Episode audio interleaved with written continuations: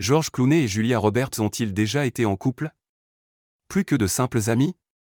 Pendant de nombreuses années, les fans de George Clooney et de Julia Roberts se sont posé la question.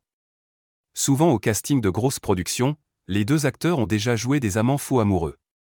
Mais qu'en est-il en dehors des caméras? On les sait très bons amis, mais sont-ils allés plus loin?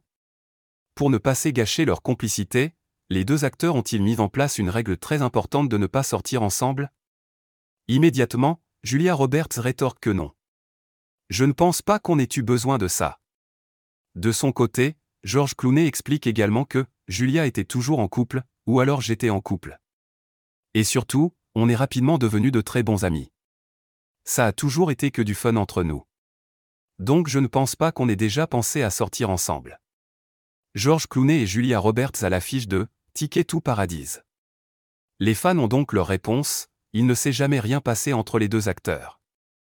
Les histoires d'amour sont uniquement sur grand écran. Comme dans le nouveau film de E.L. Parker, Ticket to Paradise.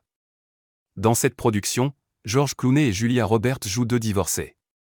Alors que leur fille est sur le point de se marier, les ex vont tout faire pour que la cérémonie n'ait pas lieu.